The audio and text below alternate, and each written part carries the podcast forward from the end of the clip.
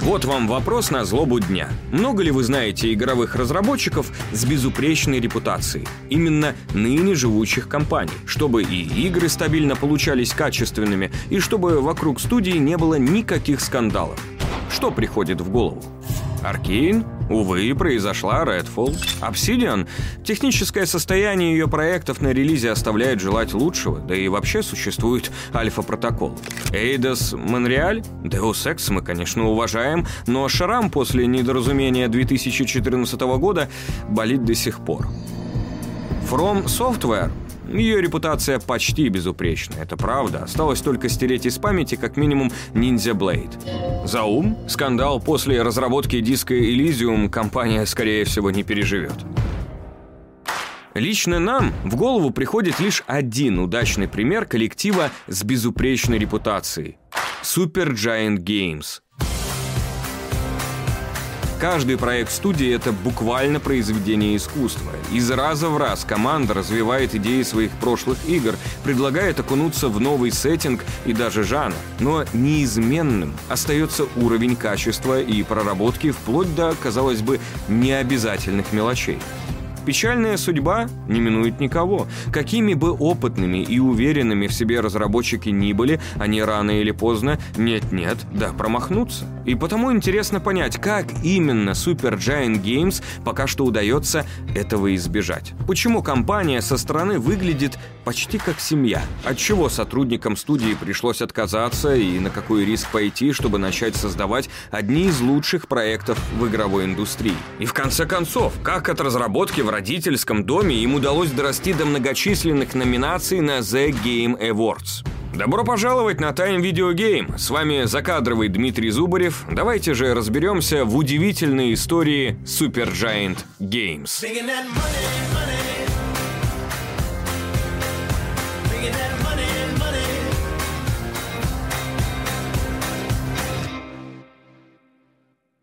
Итак, Super Giant Games за 14 лет своего существования выпустила всего 4 проекта. Причем речь о коллективе, размер которого не превышал 20 человек. Если и можно себе вообразить антипод конвейерного производства, то вот он, перед вами. В пику трендам современной индустрии игры Super Giant не страдают от микротранзакций. Они не вынуждают заниматься прокачкой ради прокачки и не заваливают тоннами однотипных квестов. Это проекты, которые которые не стремятся потратить время геймера зря, а следовательно их реалистично пройти за какой-то разумный отрезок времени.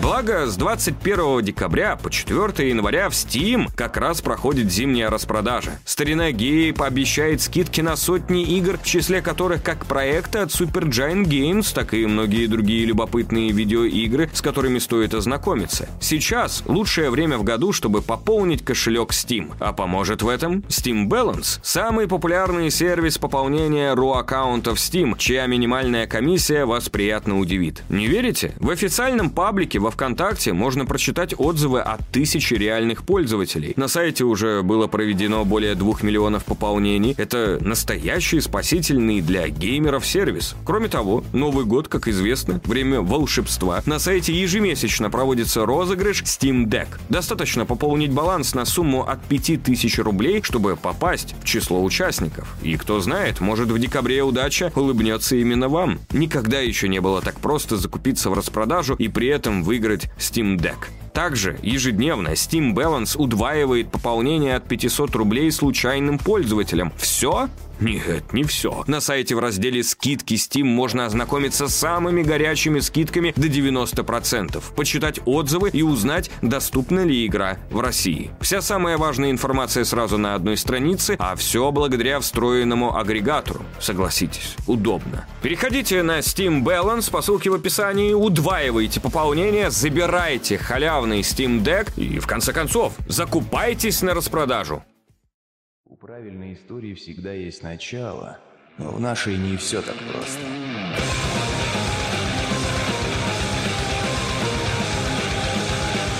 В нашей истории, в отличие от истории Бастион, есть начало. Просто задумайтесь на минуту. Первая игра Super Giant Games была выпущена силами всего семи человек. Почти у каждого из семерки к тому моменту уже была, в общем-то, неплохая карьера, от которой они решили отказаться в угоду инди-творчеству, что уже само по себе смелый шаг. И хотя со временем размер команды возрос, все семеро не только остались в студии, но и продолжили определять ее дальнейшую судьбу. Вот в чем дело. Мы стараемся структурировать свои видео не просто как ролики об играх, а еще и как ролики про людей, которые эти игры создают. Творческий путь — это всегда что-то большее, чем сумма созданных проектов, так сказать. И история Supergiant Games особенно любопытна тем, что для наиболее полного описания их творческого пути мало выделить одного, двух или трех ключевых лиц.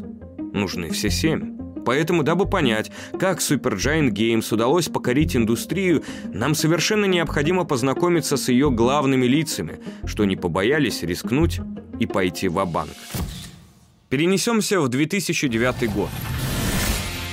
Тогда инди-сцена только формировалась и была совсем далека от ее сегодняшнего вида. Успешных, независимых игр выходило крайне мало, но каждая из них гремела на весь интернет. Многих подобные истории успеха молодых инди-коллективов вдохновляли. И двое парней, основавших Super Giant Games, тоже поддались этой волне романтики. Ведь у них было то, чего многие крупные студии не имели – огонь в глазах и свежие идеи. Frog is not its final name. Дизайнер по имени Амир Рао и программист Гэвин Саймон в тот момент работали в Лос-Анджелесском подразделении Electronic Arts. Рао уже несколько лет помогал создавать карты и миссии для серии Command and Conquer. В частности, Tiberium Wars и Red Alert 3. Должность довольно престижная, особенно если учитывать, что в EA он попал сразу по завершению учебы. Тем не менее, до управления командой ему было еще далеко. Что касается Гевина, с разработчиками Command and Conquer Westwood Studios он работал еще с 15 лет. Правда, поначалу только тестером. Уже потом коллектив признал его навыки, и Саймон попал в штат, где и проработал над всеми следующими CNC вплоть до Red Alert 3. Что ж, товарищ генерал, прекрасный новый мир ждет. Рао и Саймон тесно сотрудничали во время работы в Electronic Arts, и глядя на тогдашние инди-хиты вроде World of Goo, Castle Crashers и Braid, они все больше хотели попробовать сделать что-то свое. Как-то раз Рао поделился этой мыслью с отцом. Якобы работать на крупную компанию – это классно, но ему хотелось бы основать собственную. Ответ, что называется, убил. Так почему бы тебе не сделать это сейчас? Тебе 25, если что-то не получится, тебе будет всего 27, и ты просто сможешь устроиться куда-нибудь еще. Если надо, можешь использовать мой дом. Это напутствие воодушевило друзей. В августе 2009-го Амир и Гевин покинули Electronic Arts и основали свою студию Supergiant Games. А дом семьи Рао в Сан-Хосе, Калифорния, стал ее первым офисом. Check out this slim zoom onto the game development that is happening before your eyes. Молодые разработчики практически сразу приступили к производству своего первого независимого проекта. Его детали друзья обсуждали еще пока работали в EA, а потому основные элементы грядущей игры были продуманы с самого начала.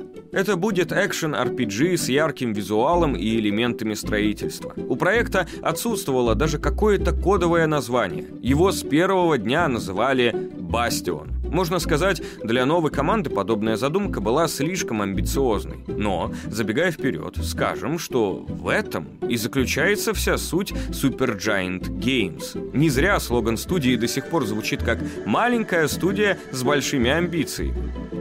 В доме Сан-Хосе Рао и Саймоны жили и трудились над воплощением своей мечты. Утром они просыпались и шли в соседнюю комнату работать, а когда уставали, уходили обратно спать и так по кругу. Естественно, такими темпами сил одного лишь дуэта вряд ли хватило бы надолго. Благо, в течение следующего года к паре друзей присоединились еще пять человек. В основном близкие знакомые основатели. Их имена, как и имена Рао и Саймона, вы будете слышать на протяжении всего ролика. Они костяк, без которого весь дальнейший рассказ был бы невозможен. If there's any issue to be had with the это что русские солдаты говорят по-английски, Gabe. Взять вот, к примеру, Грега Касавина. До того, как занять свое место в Super Giant Games, Грег уже был известен многим геймерам, пусть и не совсем благодаря разработке. Касавин – выходец из Советского Союза. Родился он в Москве, но в раннем возрасте переехал с родителями в Штаты. Грег обожал игры и с детства мечтал разрабатывать их лично, но каждый раз, когда он пытался начать изучать программирование, ничего толком не получалось. Впрочем, Касавину нравилось писать, и в старшей школе он решил объединить две своих страсти в одну. В то время существовали непрофессиональные печатные издания, которые за символическую сумму в пару-другую долларов рассылали свою продукцию по почте. К одному из них и присоединился Грег. Там он рассказывал о своих впечатлениях, о различных играх и публиковал прочие статьи об индустрии. В конце концов, это привело его в команду популярного веб-журнала GameSpot, где он и проработал следующие 10 лет. Касавин даже дорос до должности главного редактора, и некоторое время его имя являлось чуть ли не синонимом GameSpot. Несмотря на долгий и вполне успешный путь в игровой журналистике, Касавин никогда не забывал о своей детской мечте.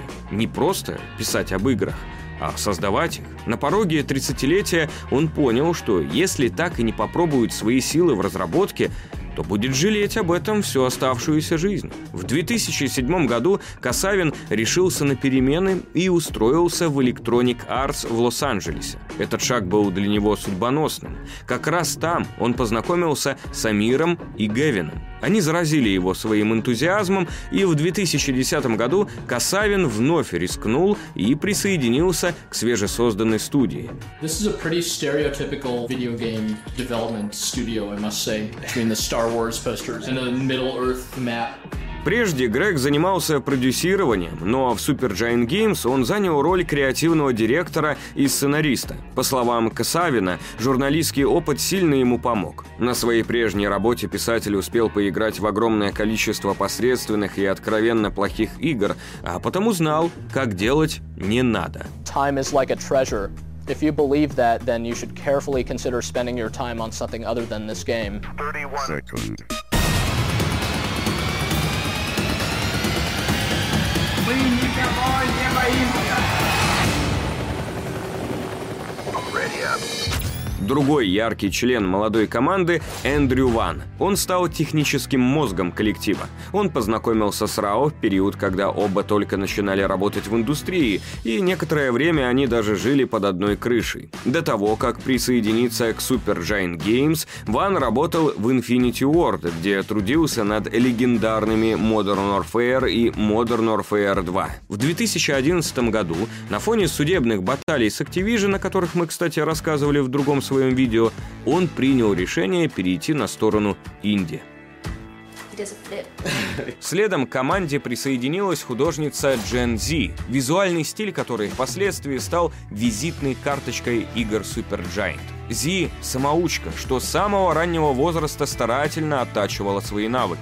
Ее главными источниками вдохновения стали аниме вроде Dragon Ball Z и различные JRPG, особенно Final Fantasy. Как признавалась сама Джен, стать художницей ее во многом сподвигли работы Тецию Намура для седьмой части серии. В качестве других влиятельных вдохновителей Зи приводила Йосиду Акихика, художника Final Fantasy Tactics, и классических живописцев Джона Уильяма Уотерхауса и Джона Сингера Сарджента. Изначально Зи работала в Super Giant Games подрядчиком. Ни у кого из участников разработки, как сами они признавались, не было никаких художественных способностей, поэтому в прототипах Бастион модельками врагов и окружения выступали отсканированные иллюстрации из книг по D&D. Рао и Саймон искали художника, который мог бы это исправить, и общий знакомый свел их с Зи.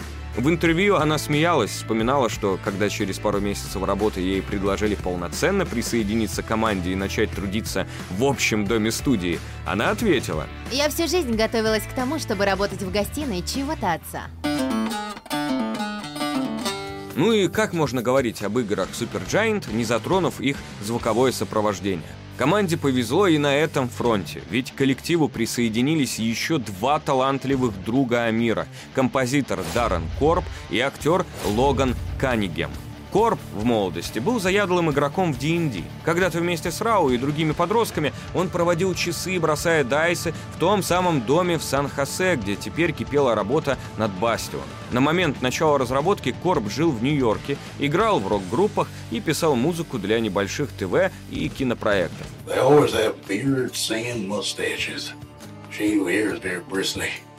Curls in the tight weaves of bands. Там он делил квартиру с Логаном Каннингемом. Старый друг детства Амира и Дарана прибыл в Большое Яблоко в попытках реализовать свои актерские навыки. Первое время он перебивался подработками, как Логан описывает сам, расставлял комиксы в книжном и отрывал билетики в кинотеатре. А когда Рао попросил Корба написать музыку для «Бастион», найм Каннингема на роль актера озвучки казался самим собой разумеющимся. Наверное, можно смело сказать, что Логан был единственным, для кого работа над «Бастионом» стала в каком-то смысле повышением по карьерной лестнице. Oh shit! Very first achievement ever unlocked. Mission. Вот так, один за другим, семерка главных разработчиков Supergiant Games оказалась в сборе. Все они пришли в коллектив, грубо говоря, благодаря своим знакомствам, принося с собой новые таланты и источники вдохновения. Каждому из них пришлось отказаться от уже намеченного пути в пользу каких-то туманных перспектив. Представьте, вчера вы работаете над Modern Warfare, а сегодня в чем-то доме делаете инди-игру, сидя в модных штанах с логотипом Call of Duty. Или вот вчера вы делаете Red Alert 3, Служу Советскому Союзу. а сегодня игру мечты, в которой вместо концепт-артов у вас картинки из книжек по D&D. По всей видимости, художник должен быть не только голодным, ну и немного сумасшедшим, чтобы так вот резко менять вектор своей жизни. Да и потом эта история объединения под одной крышей заставляет невольно задаться вопросом, а может, нетворкинг и не переоценен? Тут, к слову, важно отметить, что огромная часть нашего повествования об истории компании полагается на разного рода статьи, интервью и прочее в таком духе. Анна Зеленина, наш автор текста, подробно все изучила, систематизировала и упаковала в единый рассказ. И так уж получилось, что главный и ценный источник информации и иллюстративных видеоматериалов это, конечно, документалки от канала NoClip. Обычно мы ссылаемся на источники прямо по ходу рассказа, но в данном случае пришлось бы упоминать кого-то едва ли не на каждой странице, что влияло бы на стройность повествования. Так что, если после нашего ролика вам остро хочется добавки, то ссылки на ролики NoClip, да и вообще на все источники, которые были использованы, мы оставим в описании. Во-вторых, в конце концов, с наступающим, а может даже с наступившим, желаем всем, чтобы 2024 год все же был во всех отношениях лучше 2023. Спасибо за то, что продолжаете смотреть, и благодарим спонсоров на Patreon-е и Бусти за то, что продолжаете поддерживать наше творчество. Ждем вас в комментариях, в паблике и в нашем Discord-канале. В новом году устроим там какую-то активность и обязательно пообщаемся. А на этой ноте возвращаемся к просмотру истории Supergiant Games.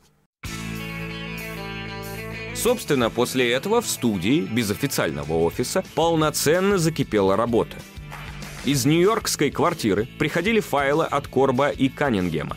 В доме в Сан-Хосе трудились все остальные. Рао и Саймон отвечали за геймдизайн, а Мир также взял на себя проектировку половины уровня игры. Другая половина, как и написание сценария, достались Касавину. Ван обеспечивал техническую поддержку. Зи единолично занималась всем визуалом, а Корп и Каннингем колдовали над звуком. Все семеро не жалели силы, готовы были физически изматывать себя ради выхода «Бастион». Практика не самая здоровая, но, по словам самих разработчиков, они заряжались энергией и вдохновлялись работой друг друга, а потому не выгорали. А ведь с большим количеством задач и немалой ответственностью к ним также пришла долгожданная творческая свобода – Джен, например, вспоминала, что она так и фонтанировала идеями. По ее словам, это было сравни диареи, только, конечно, более приятной. Летом 2011 года работа была завершена, и «Бастион» увидела свет. Так каким же получился первый экшен молодой студии?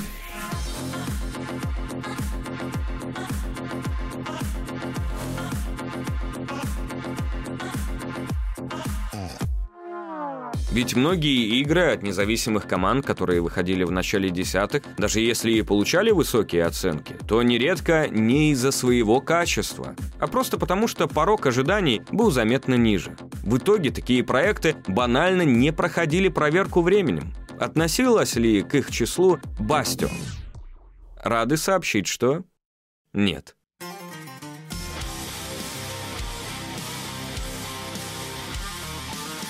Бастион, грубо говоря, ответ на вопрос, который команда задала себе в самом начале разработки. Что будет, если дать игроку возможность самому строить мир вокруг? И поверьте, здесь действительно придется этим заниматься в самом буквальном смысле. Во вселенной Бастион на мир обрушилась катастрофа. Загадочный катаклизм, который уничтожил большую часть света, а уцелевшие земли разбил на висящие в воздухе куски. Выжившие стремятся укрыться в Бастионе, недостроенной твердыне, которая должна была стать местом сбора в случае беды. Бастион — это единственное безопасное укрытие, устойчивое к последствиям катастрофы. Оттуда главному герою игры, пареньку, которого все зовут Мальцом, и предстоит начать отстраивать родной мир.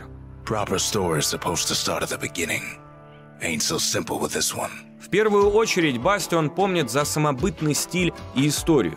Визуальная составляющая игры и сегодня выглядит оригинально. Как разработчики сами признавались, они пытались соединить стиль Маккарти и фэнтези.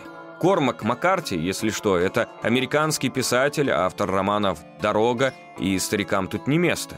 Из его работ Бастион переняла переплетение меланхолии и безнадеги с красотой природы, а также эстетику вестернов, пускай во вселенной игры Дикого Запада никогда и не существовало. Фантастические пейзажи здесь раскрашены яркими красками и напоминают витражи, через которые проходят лучи солнца. Хотя мир в игре и находится на грани гибели, насыщенные цвета не кажутся чем-то неподходящим. Как объясняла это Джен Зи, даже посреди разрушения есть место красоте. Да, и несмотря на, скажем так, мультяшную стилизацию, язык не поворачивается назвать «Бастион» детской игрой. В истории поднимаются темы утраты, конфликта, в котором нет черного и белого, разрушения привычного мира. Пусть последнее в самой игре происходит буквально, уничтожение старых устоев и попытки построить на их развалинах что-то новое прекрасно работают и как метафора. Может, Бастион и не предлагает какой-то совсем неординарный подход раскрытия этих тем, но за историей следить крайне приятно. Особенно радуют происходящие ближе к концу путешествия события. Игрока здесь ждут неожиданные повороты и непростой выбор без однозначно хорошего и плохого вариантов. On, forget. В геймплейном плане Бастион довольно проста. Есть центральная локация, тот самый бастион, где игрок может пообщаться с персонажами и подготовиться к грядущей вылазке. А есть линейные локации уровней, куда малец отправляется по сюжету. На каждом таком уровне игрока поджидают враги и ценные ресурсы для прокачки. Особенностью местных локаций является легкость, с которой персонаж может упасть за пределы карты при неаккуратном движении. Не забываем, мир все-таки разлетелся на куски. Это заставляет внимательнее следить за позиционированием в бою и тщательно контролировать свои перемещения. Ну а в конце большинства сюжетных сегментов мальца ожидает артефакт, который нужно вернуть в бастион. Важно отметить, что в Бастион нет ни миникарты, ни квестовых маркеров. Уровни построены так, что рано или поздно герой сам придет куда надо. Игра будто ведет его сама, не прибегая к каким-то сторонним средствам. Что касается боевой системы, то арсенал действий довольно стандартен. Атака, блок у ворот и специальный прием, привязанный к типу оружия. Разнообразие же вносит само оружие. При своей небольшой продолжительности в 6-9 часов Бастион предлагает игроку на выбор аж 12 его типов, каждый со своими сильными и слабыми сторонами. На себе одновременно можно носить лишь два вида оружия, но подобное ограничение неплохо позволяет настраивать боевой стиль под свой вкус. Помогают в этом и пассивные способности, которые можно приобретать по достижению новых уровней и также менять по ходу игры. Помимо сюжетных уровней, в игре есть локации с испытаниями, в которых игроку дают возможность проверить навыки владения разными видами оружия и получить за это награды. Будем честны, Ценность этих наград невелика. В игре нет нехватки ресурсов, да и стычки с врагами по большей части не представляют особой сложности. Но сами испытания довольно увлекательны и удачно разбавляют сюжетные уровни. Неоднократно обнаруживали себя за перезапуском одной и той же комнаты раз за разом. Настолько удачно они вызывают эдакое чувство азарта. Ever see a kid with a musket and a fire bellows? Bit of a disturbing sight. Вопреки кажущейся простоте и прямолинейности, вот сюжетные локации. Вот испытания. Закончил с одними, иди в другие. И так по новой. Бастион удачно выдерживает темп и умудряется удивлять, даже когда кажется, что удивлять больше нечем. Не успеваешь заскучать, как тебе подкидывают новенькое оружие, испытание или способность. Забегая вперед, скажем, в этом плане Бастион и Хейдис больше всего похожи друг на друга. Разработчики рассказывали, что главной проблемой при создании Bastion было ограниченное соединение геймплея и повествования. Они не хотели перегружать игрока чтением больших стен текста или долгими катсценами, но не знали, как иначе интегрировать историю так, чтобы не навредить темпу игрового процесса. Более того, поначалу история игры даже не входила в приоритет команды. Довольно непривычно слышать такое про студию, которая сегодня известна как раз за нарративную составляющую своих проектов. Решением стало введение рассказчика. You. На протяжении всего пути и игрока, и главного героя сопровождает загадочный голос, рассказывающий о мире и комментирующий действия мальца. He's a mighty fast learner. Пользователю благодаря этому никогда не приходится читать стены текста. История не перетягивает на себя внимание и не заставляет останавливаться. Она развивается параллельно геймплею. Кроме того, на большинство локаций, действий и решений игрока у рассказчика заготовлена какая-нибудь саркастичная фраза. Благодаря этому мир Бастион ощущается более живым. Чувствуется, что игра замечает все, что делает пользователь. Какое оружие выбирает, побеждает. Или проигрывает, Wait, крушит предметы окружения. Или проходит мимо. Рассказчик — это и компания, и главный инструмент подачи истории. Кстати, его можно не только услышать, но и встретить в самой игре, но не будем портить вам сюрприз и раскрывать подробности. Голос же рассказчику подарил уже упомянутый Логан Каннингем. Роль ворчливого всезнающего старика стала для 25-летнего Каннингема дебютом в индустрии видеоигр.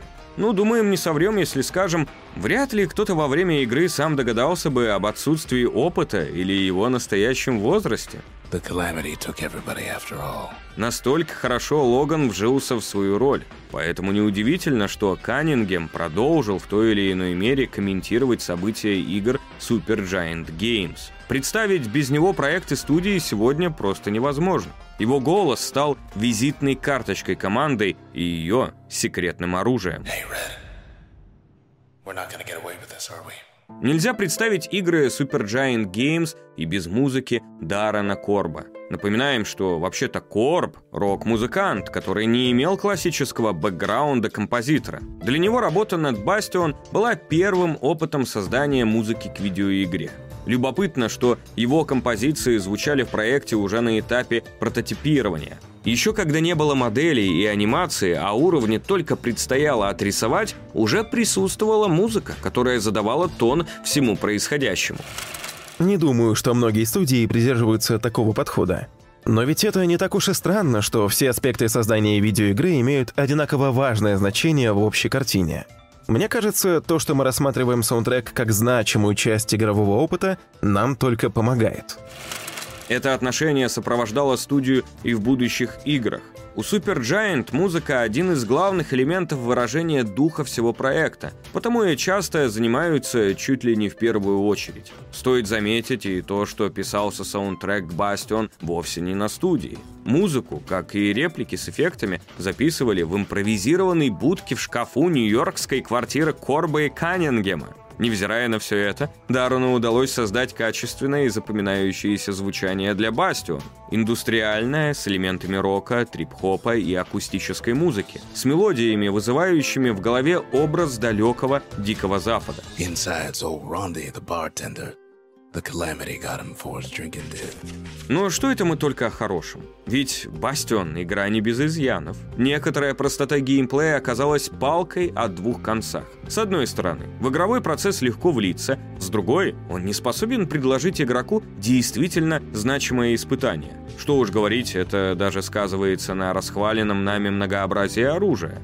Игру можно пройти ни разу не меняя стартовый набор. А если вы уж и захотите экспериментировать, короткий хронометраж вряд ли позволит распробовать все типы оружия. В Бастион есть инструменты, позволяющие усложнить игровой процесс и дать врагам фору, но и это не особо спасает положение. Зачастую у игрока просто недостаточно мотивации пользоваться этими функциями. Рассказчик, дозированно выдающий историю, пока герой сражается с врагами, тоже не всегда работает идеально. Местами кажется, что противников швыряют в игрока просто, чтобы чем-то его занять, пока тот получает новую порцию экспозиции. В будущем Supergiant Games уже не повторяла эту же ошибку, но ограниченное количество способов подачи истории в Bastion сильно бросается в глаза, особенно если сравнивать ее с более поздними играми студии. Однако, даже несмотря на эти претензии, Бастион остается очень красивым, крепким проектом, что с легкостью скрасит вам несколько вечеров. При прохождении игры действительно чувствуешь любовь и свежие идеи, которые эта группа креативных людей вложила в нее, как бы шаблонно это ни звучало. Грег Касавин вспоминал. Мы отдали Бастион все, что у нас было. И усилия студии окупились. Не сразу, но все же.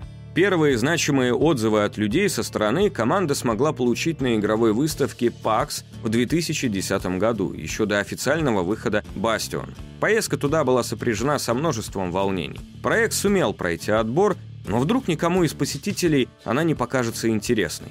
Помимо этого, разработчики рассчитывали найти на выставке издателя, поскольку тогда самостоятельная публикация игры на разных платформах казалась молодой команде слишком сложной задачей. Амир Рао потом рассказывал, как на PAX к ним подошел представитель Warner Brothers. Он играл в Bastion с абсолютно непроницаемым лицом, но когда закончил, сказал...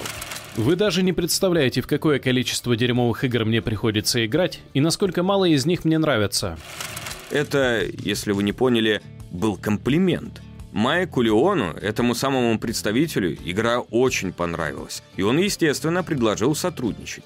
После этого студия заключила договор с Warner Bros. и та помогла с публикацией игры. В дальнейшем Supergiant Games занималась подобными вопросами самостоятельно. Но в этот раз ей действительно нужен был партнер, который помог бы совершить этот первый прыжок. Дальше вы и так все знаете. Бастион вышла, удостоилась похвалы в прессе и меньше чем за полгода разошлась тиражом более 500 тысяч копий. Разработчики хотели, чтобы их дебютный проект выстрелил, но, естественно, не были готовы к такому успеху. Хотя, думаем, вряд ли кто-то жаловался. С полученных денег команда смогла открыть уже настоящий офис в Сан-Франциско и таки покинуть отцовский дом. Но что конкретно привело к такой народной любви? Если бы мы попытались представить Бастион кому-либо, даже самим себе, прежде чем мы начали ее делать, то наверняка услышали бы, что это ужасная идея. Это экшен-RPG, где с тобой все время говорит какой-то старик.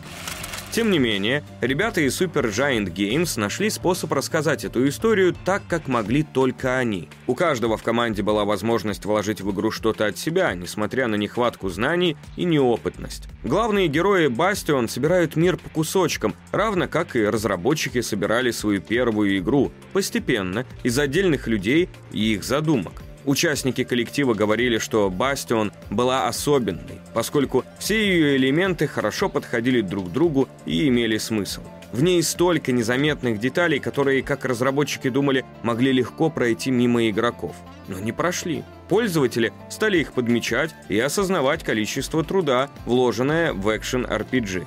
За такие мелочи Super Giant Games и полюбили. Ну и самое главное – команда. Все семь человек основного состава сумели сработаться, определили общее видение и довели проект до конца. Все они до сих пор трудятся в Super Giant и выступают костяком команды. Я до сих пор работаю с этими людьми. Я думаю о Бастионе и о тех, кто ее сделал. Думаю о проделанной ими работе, и я рад, что мы по-прежнему вместе.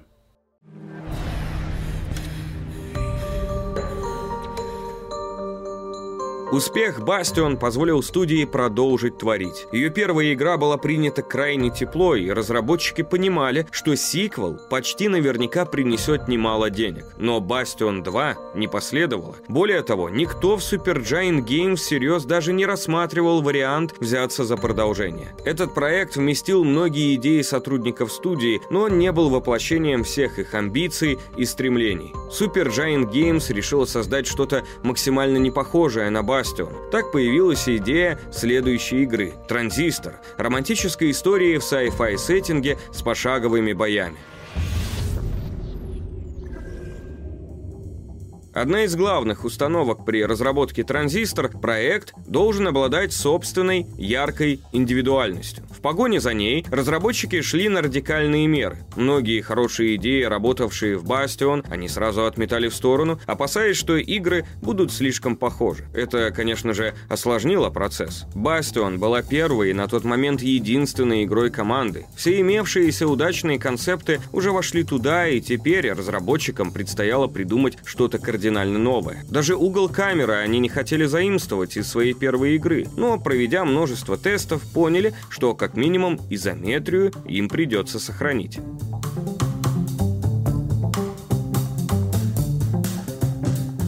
Никто не говорил об этом напрямую, но все в Supergiant понимали, что транзистор не может оказаться хуже своей предшественницы. Команде нужно было закрепить успех, и ошибка могла дорого стоить. Это откровенно давило на сотрудников студии. Транзистор прошла через множество редизайнов и переосмыслений. Supergiant испытывала проблемы на всех этапах. Концептирование мира, персонажей, геймплея. Команда даже не была уверена в длительности игры и количестве героев. Во времена Bastion коллектив собирался постепенно. Новички легко вливались в устоявшийся рабочий поток. Но вот начинать что-то с нуля, когда каждый хочет внести свою лепту, оказалось не так легко. Разработчикам нужно было заново учиться работать вместе. По итогу в предпродакшене «Транзистор» провела мучительно долгие 20 месяцев. Все это время сотрудники Supergiant боролись самими собой, стараясь выделить игру, сделать ее чем-то самобытным и отличным от Bastion. What was that all? Изначально главный герой Транзистор должен был быть мужчина, боксер. По словам членов команды, бытовало мнение, что люди не спешили браться за Бастион, поскольку она казалась им детской игрой. Поэтому в следующем релизе на место главного героя разработчики хотели поставить настоящего крутого парня. Другая их идея – выдать протагонисту партнера, чтобы игрок чувствовал себя менее одиноко в этом новом мире. Так рядом с боксером появилась его покойная девушка, которая была чем-то вроде вроде духа и помогала герою. Были разработаны десятки вариантов этих персонажей, но команде все они не нравились. Не было ощущения, что это оно. Тогда-то в Super Giant Games и вспомнили о старой идее, которую Грег Касавин и Джен Зи обсуждали еще до выхода Бастион. Это должна была быть фэнтези-история о девушке, что работала в таверне. По сюжету она влюблялась в странствующего мага, но вскоре неизвестные убивали его демоническим клинком. Девушка впоследствии находила этот меч, чудесным образом слышала из него голос своего возлюбленного и отправлялась мстить. Эта задумка позволила разработчикам взглянуть на свой последний концепт про боксера и его погибшую девушку под другим углом. Hey.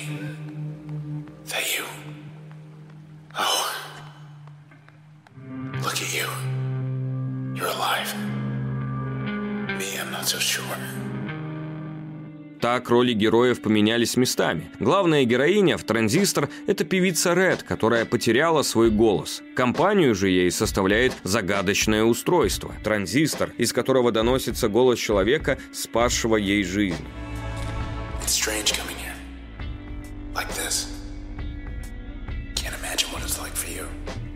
Что связывало его с Ред, игрок узнает по пути. С транзистором в руках Ред отправляется искать ответы, а заодно и спасать город от гибели. Два героя начинают свой путь. Один лишен голоса, а от другого только голос и остался. Hi. Where'd everybody go? Well, we're gonna get you out of here. Когда Ред стала центральным персонажем истории в Supergiant Games, почувствовали, что все стало на свои места. Коллективу удалось найти свою героиню. Почти моментально из-под руки Зи вышел первый концепт Red с транзистором в руках, и разница между ним и финальным видом героев в игре минимальна.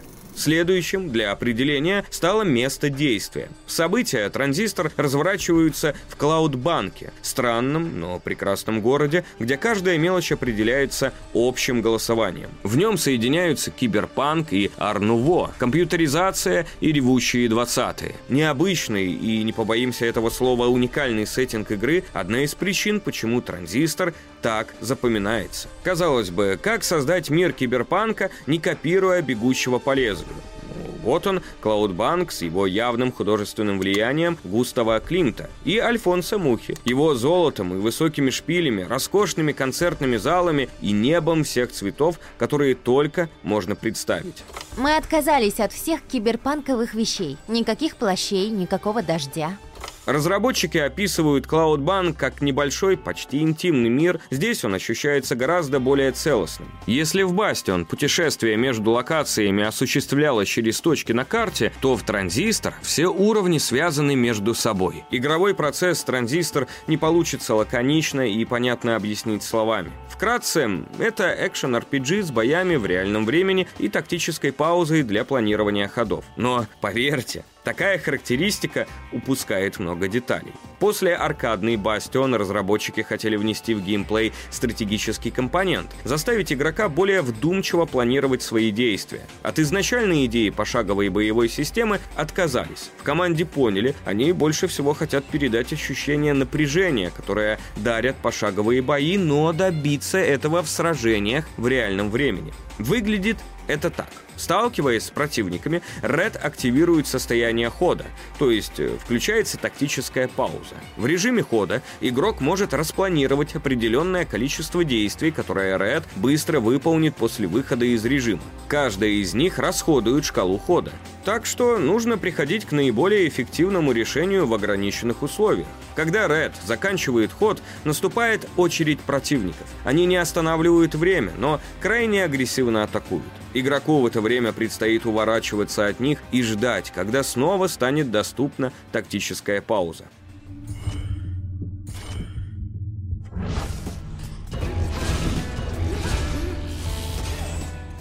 Помимо этого, Red в любой момент может использовать способности, называемые функциями. По мере развития истории игроку предлагают все новые и новые функции, а также позволяют экспериментировать с ними. В этом кроется одна из самых сильных сторон дизайна транзистор. Способности, которые получает Red, можно использовать по-разному. У каждой функции в игре есть три способа применения. Первый способ – использовать функцию как активный навык, чтобы атаковать. Второй – применить функцию для открытия новых свойств и усиления других способностей. И третий способ – использовать функцию как пассивку, что дает бонусы самой Red. Так, например, функция Purge в качестве активного навыка наносит цели длительный урон, разрушая ее изнутри. В качестве улучшения наделяет этим разрушающим эффектом другую функцию, а в качестве пассивного навыка позволяет Ред наносить врагу урон каждый раз, когда тот атакует ее. Всего в игре 16 функций, и у каждой из них три разных применения. Выходит, существует тысячи возможных комбинаций. Как говорится, исследую не хочу. При этом разработчики понимали, многие игроки предпочтут найти для себя парочку удобных комбинаций и так пройти всю игру, не тратя время на билд-строения. Они не видят ничего плохого в подобном подходе, однако все равно попытались мягко подтолкнуть геймера к экспериментам. Каким образом? Как и в Бастион, в Транзистор есть центральная локация. Там игрока ждут разнообразные испытания, в которых нужно задействовать стратегическое мышление и использовать конкретные способности. Так испытания стимулируют пользователя пробовать новые комбинации. Сначала в безопасном тренировочном пространстве, а затем уже в настоящем поединке. Также к экспериментам подталкивает нестандартная механика смерти. Когда здоровье Ред опускается до нуля, она лишается одной из своих способностей, и игроку приходится завершать бой только с теми функциями, которые у него остались. Потеряешь все, отправишься на последний чекпоинт. По завершению сражения потерянные способности возвращаются не сразу, так что волей-неволей приходится, пусть и на время, менять свой стиль прохождения. Okay.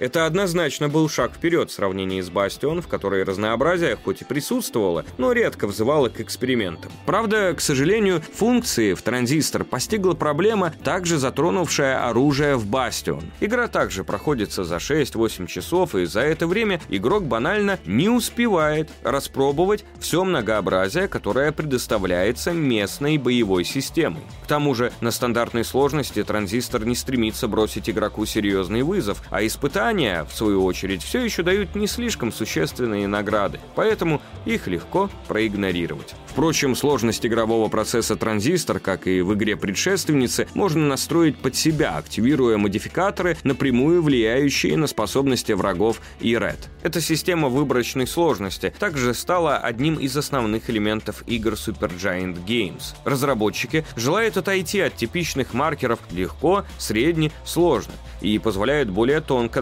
настраивать игровой процесс, чтобы игрок получил максимальное удовольствие. Но, будем честны, далеко не каждому захочется возиться с модификаторами и разбираться, как каждый из них повлияет на его опыт. Как и геймплей, нарратив Транзистора избрал новый путь развития. Он не такой прямолинейный, как в Бастион. Сложно сказать, пошло ли это на пользу игре. О многих аспектах сюжета приходится догадываться самому. Детали, связанные с миром Транзистор, подаются максимально абстрактно. Игрок волен заполнить пустоту между известными фактами и интерпретировать историю по-своему. В Бастион тоже оставалось некоторое пространство для додумывания и даже парочки теорий, но это не идет ни в какое сравнение со второй игрой студии. Во время прохождения игрок слышит голос, доносящийся из транзистора, но это уже не рассказчик из Бастион, который комментирует каждый шаг игрока, хотя озвучен он все тем же Логаном Каннингемом. Это самостоятельный персонаж, с которым связано немало загадок. Он не знает всего, он переживает моменты истории вместе с героиней. Через его успокаивающий, подбадривающий, а иногда и безнадежный голос игрок узнает об отношениях с Ред, об этом мире и о том, почему почему Cloudbank оказался в таком плачевном положении. Чтобы разобраться в происходящем, придется вслушиваться в реплики героев, читать описания, появляющиеся после использования функций, и вникать в тексты песен. А песен здесь много. Все-таки Red певица, а музыка в транзистор — это ее музыка. Композитор Даррен Корп писал треки так, чтобы они отражали личность главной героини игры. Сам он описывает получившийся звук как старосветский электронный пост-рок. В саундтреке транзистора сочетаются электрогитары, арфы, мандолины и синты, порождая ни на что не похожее звучание.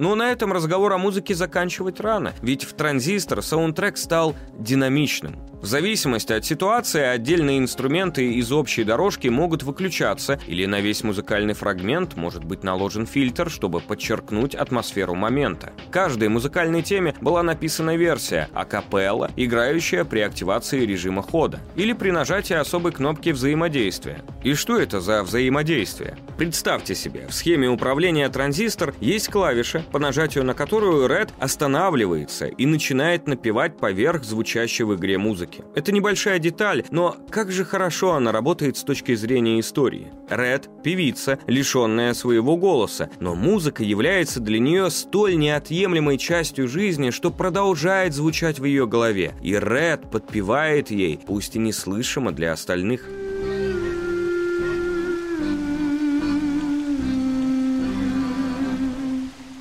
Голос Ред подарила Эшли Барретт, она же до этого исполняла пару песен для Бастион. Думаем, вы уже не удивитесь, если мы скажем, что ее в Supergiant Games тоже привели личные связи. Барретт и Корб были давними друзьями и имели опыт совместной работы. Песня Build That Wall из Bastion, которую спела Барретт, получила награду Spike Video Game Awards в номинации «Лучшая песня к видеоигре», поэтому разработчики были только рады пригласить ее помочь с новым проектом. Ну а поблагодарить за четкость звука транзистор вновь нужно шкаф Даррена Корба, который продолжал служить студии звукозаписи. Да, Корб вместе с Каннингемом, несмотря на открытие полноценного офиса, на тот момент еще оставались в своей квартире в Нью-Йорке. Эшли Барретт потом рассказывала, что петь проникновенные песни, глядя на цветастые футболки Даррена, было непросто, но со временем она привыкла.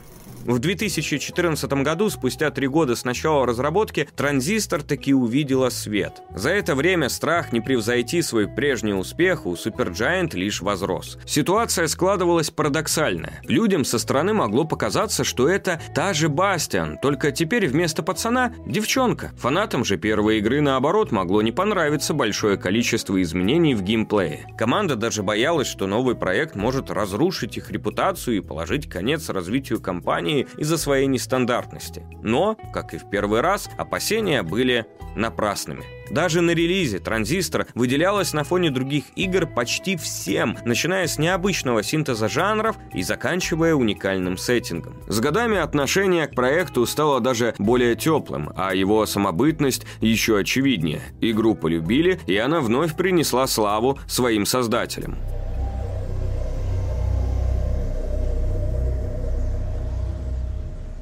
Впрочем, не обошлось и без критики. В основном аудитории не нравилась линейность. Как мы уже говорили, за одно прохождение сложно по достоинству оценить все разнообразие возможных комбинаций способностей. Но из-за тотальной линейности перепроходить уровни, чтобы распробовать боевку, не так интересно. Да, и сама по себе боевая система оказалась, как говорится, не для всех. Чтобы понять это, достаточно почитать отзывы на игру. Боевку либо хвалят, либо откровенно не понимают понимают, третьего не дано. Также не всем пришелся по душе и новый подход компании к повествованию, который ставил недосказанность и атмосферу превыше ясности. Есть относительно непопулярное мнение, что транзистор чересчур старалась быть не похожей на Бастион, из-за чего она получилась слишком странной, чтобы войти в мейнстрим.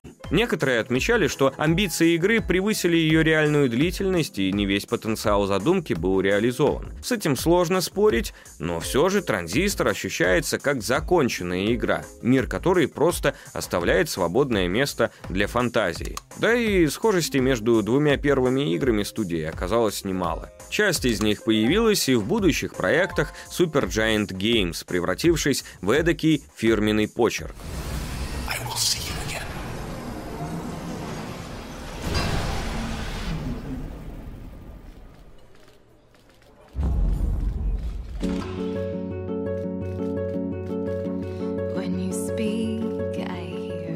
Что мы хотим сказать? Все эти огрехи, на наш взгляд, не настолько существенные, а претензии являются скорее следствием неправильных ожиданий. Транзистор отлично подойдет тем, кто любит ковыряться в билдах и экспериментировать, а также тем, кто ценит эстетику. Это по-настоящему красивая игра, визуальный стиль которой надолго откладывается в памяти. Она, несмотря на некоторые странности, стала любимой для многих и сейчас вполне заслуженно. То и дело фигурирует в различных топах лучших инди. Мы вообще считаем, что в сложившихся условиях команда справилась замечательно. Далеко не каждая студия сможет выпустить столь осмысленное и действительно законченное произведение после более чем годового застоя на предпродакшене. А ведь к студии во время производства «Транзистор» присоединилось еще несколько новых сотрудников. Состав коллектива вырос до 12 человек. Костяку Supergiant приходилось заново учиться работать вместе, внедрять в процесс новичков, нести груз возросшей ответственности и справляться с давлением успеха Бастион. Но они смогли, они превозмогли, и их усилия не прошли незамеченными. Уже через месяц после релиза студии поняли, транзистор успешно и позволит команде продолжать заниматься любимым делом. Через полгода игра и вовсе побила рекорд продаж Бастион.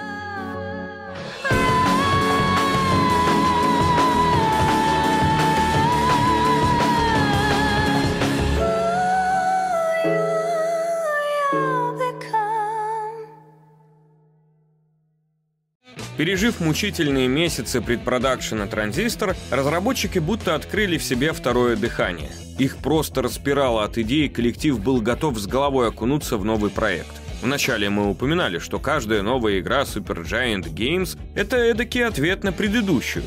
И Pyre продемонстрировала это как нельзя лучше. Ведь после камерности и интимности транзистор команде очень хотелось создать масштабный и не похожий ни на что мир, который надолго затянет игроков. Должны признаться, у них получилось.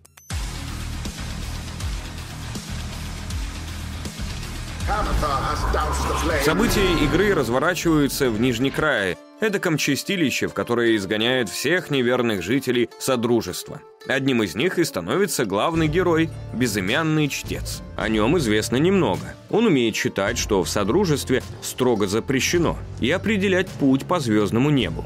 И это, в принципе, все. В первый и пока что последний раз в игре от Super Giant Games характер и предыстория протагониста четко не прописаны и зависят от действия игрока. Ему же предстоит помочь главному герою и найденным в дороге спутникам вернуться обратно на свободу. Достаточно лишь поучаствовать в особых обрядах, своеобразных спортивных поединках между изгнанниками. Один участник, победивший в нескольких обрядах команды, может удостоиться чести вернуться обратно в Содружество. By their grace,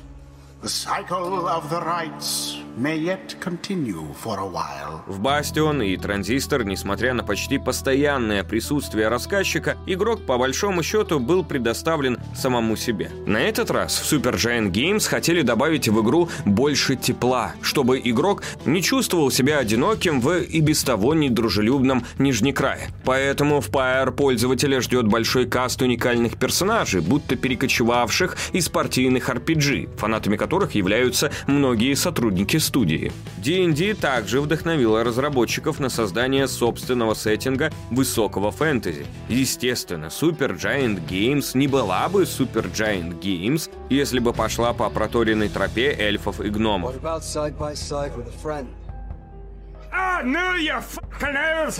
При концептировании персонажей ребята ушли в отрыв. Так, среди разумных рас, представителями которых являются спутники главного героя, появились гарпии, древоподобные гуманоиды, даже говорящие собаки и змеи. И это далеко еще не весь список. Визуальный стиль Пайер во многом основывается на эстетике черной магии. В игре повсюду можно встретить соответствующие символы. Свечи, магические круги и чаши, загадочные одеяния с масками, а в повествовании не последняя роль отводится древним богам и звездам. При этом виды Нижнекрая вновь радуют насыщенными цветами, пусть они и обладают налетом ритуальной таинственности. Во время разработки своей третьей игры Gen Z черпала вдохновение в работах итальянского художника Серджа Топи, известного мастерским владением тушью. Его влияние больше всего заметно в ранних концептах. В самой же Пайер портреты и окружение выполнены в той же живописной технике, что и в предыдущих играх. Впрочем, графичному стилю Топи еще было суждено вернуться в будущем. Пайер, как и ее предшественница, вновь предложила нестандартный игровой процесс. Игра соединяет в себе элементы экшен-RPG с визуальной новеллой и спортивным симулятором. Сами разработчики не решались характеризовать свою игру словосочетанием «спортивный симулятор», но оно, по нашему мнению, как ничто другое соответствует геймплею проекта. Но не спешите перематывать сегмент, это не какой-то рядовой спортсим, это игра Super Giant, и команда действительно постаралась сотворить нечто уникальное. The Night Wings proved their worth. Идея о ритуальных состязаниях между командами изгнанников возникла в умах разработчиков, когда они задались простым, казалось бы, вопросом, что испытывает человек, когда он проигрывает и ему приходится столкнуться с последствиями своих решений. Команда стала искать примеры подобного в жизни и быстро пришла к спорту. Спорт — это своего рода симуляция боя. Люди не умирают, вместо этого одна команда побеждает, а другая проигрывает. Нам нравится этот ненасильственный характер спорта, ведь ненасильственность означает, что люди, которые проиграли, живут дальше, и им приходится как-то справляться с последствиями. Aiutare,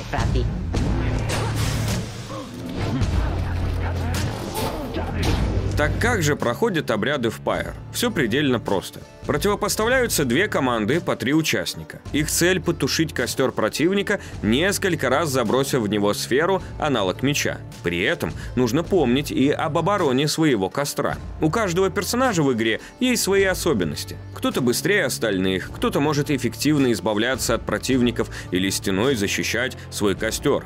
Ключевые характеристики и особые способности персонажей можно прокачивать, если они будут регулярно принимать участие в обрядах и усиливать с помощью амулетов. Во время непосредственно матча игрок может практически свободно переключаться между своими тремя персонажами, но одновременно управлять позволяется лишь одним из них. Впрочем, полагаться лишь на самого сильного участника команды не получится. Если персонажу удается донести сферу до костра противника и забить гол, то после этого он будет некоторое время недоступен. Также участники обеих команд могут намеренно удалять друг друга с поля боя, используя своеобразные атаки. В распоряжении игрока постоянно будут оставаться двое из трех участников команды, а то и вовсе один. Иными словами, чтобы прийти к победе, все три героя должны хорошо работать в группе, но при этом быть самодостаточными. Лучше всего эту характерную черту игрового процесса передает строчка из песни, звучащей в Pyre «Все мы разные, но трое должны быть как один». Составление такой комбинации из персонажей требует от игрока стратегического мышления и гибкости. Второе становится особенно важным, потому что время от времени спутники главного героя начнут подкидывать неприятные сюрпризы прямо накануне матчей, из-за чего возникает необходимость менять планы на грядущий обряд. Впрочем, немало интересного происходит и за пределами поединков.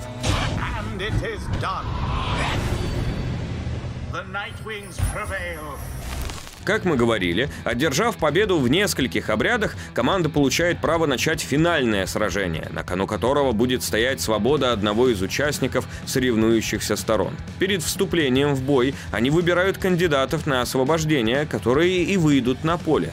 И вот тут ставки заметно повышаются. Путешествуя от одного места к другому, сражаясь с командами и общаясь со спутниками, игрок, во-первых, привязывается к ним, и, во-вторых, находит наиболее действенные комбинации персонажей. Но все товарищи главного героя в итоге хотят одного получить свободу. У каждого из них свои причины вернуться назад. Пользователю приходится постоянно принимать решения, связанные не только с геймплеем, кем, например, играть в предстоящем обряде, но и нарративные, кого отпустить. Довольно скоро игрок понимает, что освободить всех не получится.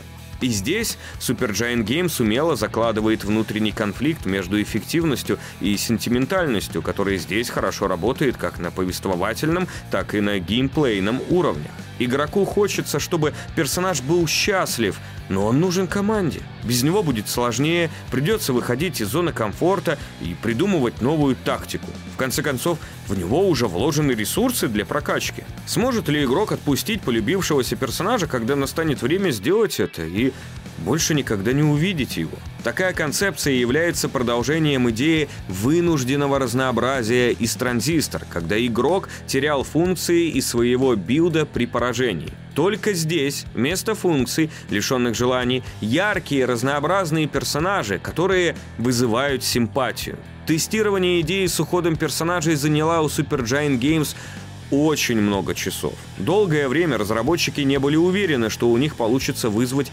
это горько-сладкое ощущение у игрока.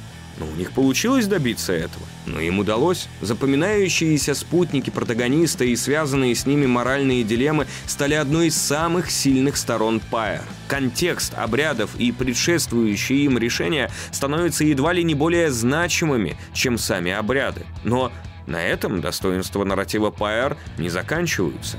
Godspeed, Rookie Greentail. The eight scribes are ever merciful. Разработчики рассказали, что одна из ключевых тем, о которой дизайнеры и сценаристы думают во время производства, это провал игрока.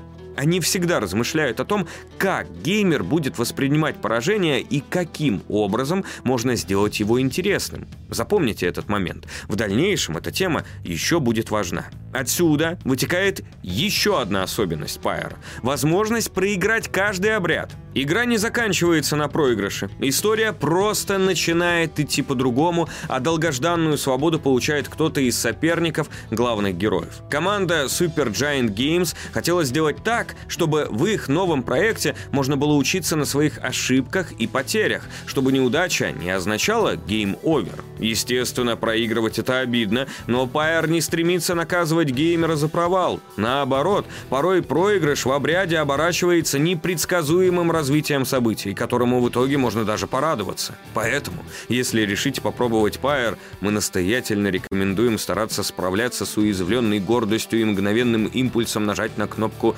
«Начать заново» при проигрыше. Гораздо больше эта игра даст, если проходить ее честно. Такое развитие событий дарит искренние эмоции, мало с чем сравнимые. Ведь как раз благодаря этой системе ни одно прохождение Pyre не будет похоже на другое. Это будет ваш собственный опыт. The Nightwings are the first to strike. Думаем, вы представляете, насколько большую работу со сценарием пришлось проделать, чтобы эту идею реализовать. Были написаны варианты сценария, в которых игрок терпит поражение раз за разом в каждом обряде, и даже в таком случае события должны были развиваться правдоподобно. Особенно много сил команда вложила в концовки Пайер. Касавин рассказывал, их коллектив всегда стремился к тому, чтобы оставшиеся до финальных титров люди покидали игру с хорошим ощущением. В Пайер концовки выполнены в стиле Fallout. Пользователю в форме эпилогов демонстрируется, как он повлиял на мир игры и ее персонажей. Всего концовок, внимание, около 200 миллионов. Конечно, между большинством из них изменения незначительны, но число до неправдоподобного внушительное. Другой малозаметной, но удивительной фишкой проекта стала реактивность музыки, то есть ее способность меняться под слушателя и обстоятельства. В игре звучит множество трогающих за душу песен, в которых соединяются фолк, электроника и эмоциональный вокал. Но треки, звучащие во время финального обряда, будут отличаться и музыкой, и текстом, в зависимости от того, кто выступает соперником команды протагониста. На основе решений, принятых по ходу прохождения, даже складывается песня, звучащая в титрах игры.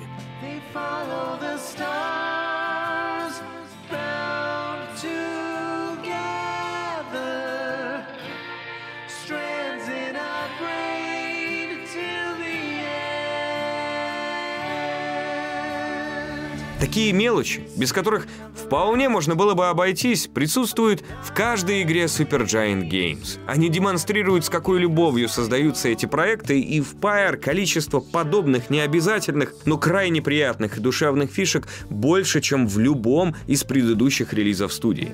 Let's go.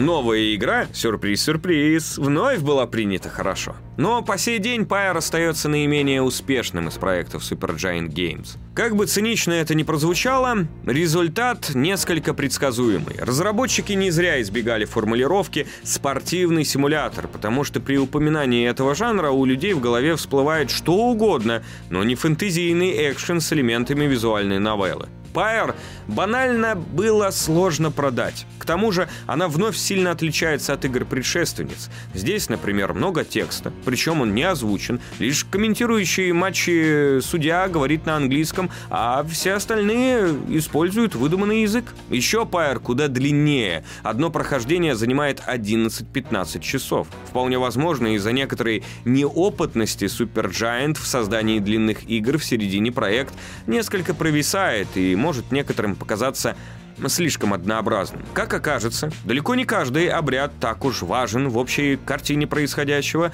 поэтому часть из них ощущается как филлер перед чем-то по-настоящему значимым. И все же мы не считаем непризнанность Пайер заслуженной. Она во всех своих аспектах лучше предшественниц, от отточенного визуального стиля до невероятно комплексного искусственного интеллекта противников. Если Бастион и Транзистор проекты, скажем так, не для всех, то Пайер, по крайней мере, со стороны кажется наиболее неприступной.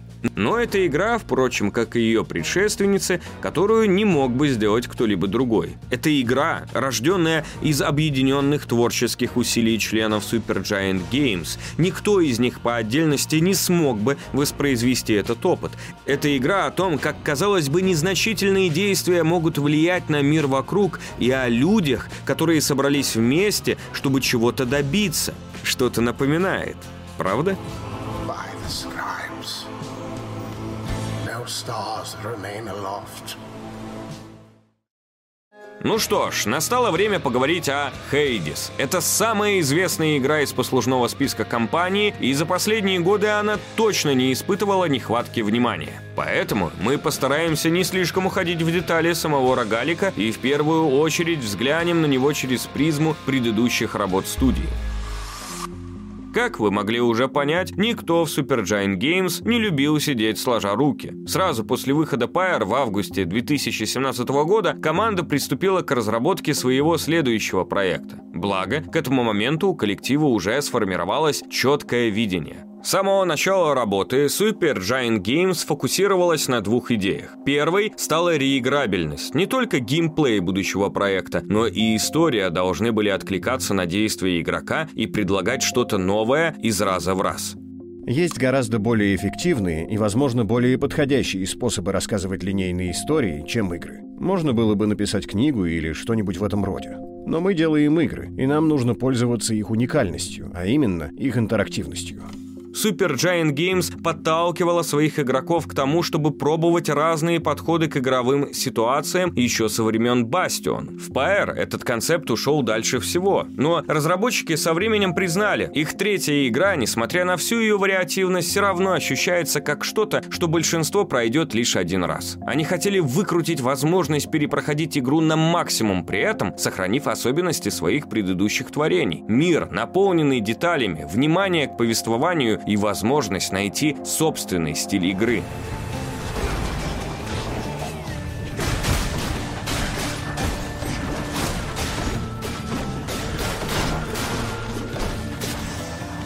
Второй краеугольной идеей студии был выход в раннем доступе. Это решение было принято еще до того, как выбрали жанр и сеттинг проекта. Студия объясняла его вдохновляющим примером других игр, вроде Darkest Dungeon, Slay the Spire и Dead Cells, которые также избрали путь раннего доступа. Разработчики желали создать что-то в соавторстве с игроками.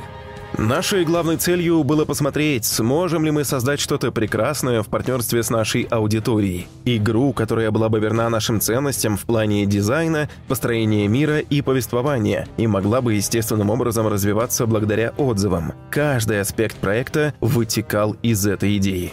В итоге выбор студии пал на жанр роуклайк, скорее всего, потому что в самой ее основе лежит реиграбельность. Да и перед глазами разработчиков были удачные примеры покорителей раннего доступа.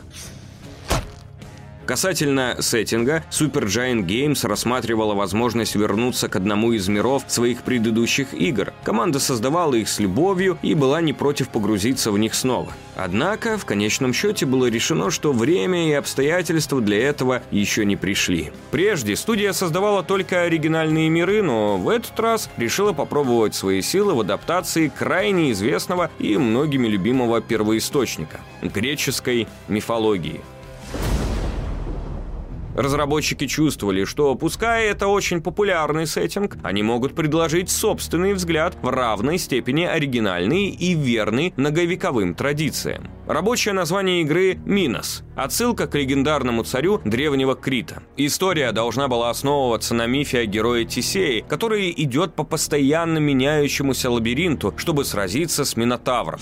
Лабиринт, казалось, идеально подходил жанру роуклайк, но со временем участники разработки стали чувствовать, что Тисей не их главный герой. У него, как когда-то у протагонистов Транзистор, уже были концепты, но у команды он не вызывал воодушевления и волнения. К тому же история бравого воина Тисея рисковала оказаться слишком шаблонной. Примерно в то же время Касавин перечитывал разные переводы Илиады и Одиссеи Гомера в поисках вдохновения и в одном из источников наткнулся на упоминание малоизвестного бога Загрея. В некоторых версиях мифов его связывали с богом вина Дионисом, в других назвали сыном Аида владыки царства мертвых. Использование этого персонажа могло позволить рассказать более оригинальную историю, не особо противоречь при этом мифологии. Информации о Загрее слишком мало, поэтому почти любую выдумку можно органично вписать в существующие мифы. Собственно, так команда и поступила. Как оказалось, коллектив очень быстро прикипел к герою. Super Giant Games остановились на варианте сюжета, в котором Загрей, принц подземного мира, стремится сбежать из дома, прочь от отца, с которым у них, мягко говоря, сложные отношения. В случае Загрея побег из дома буквально означает побег из загробного мира. Получается, эдакая Диабло наоборот. В этой истории россыпь греческих богов превращается в сварливых родственников принца, а грозный страж Ада Цербер в домашнего пса. Забавно, что спустя время Тесей и Минотавр, словно бумеранг, вернулись в игру, правда, уже в качестве боссов, стоящих у Загрея на пути.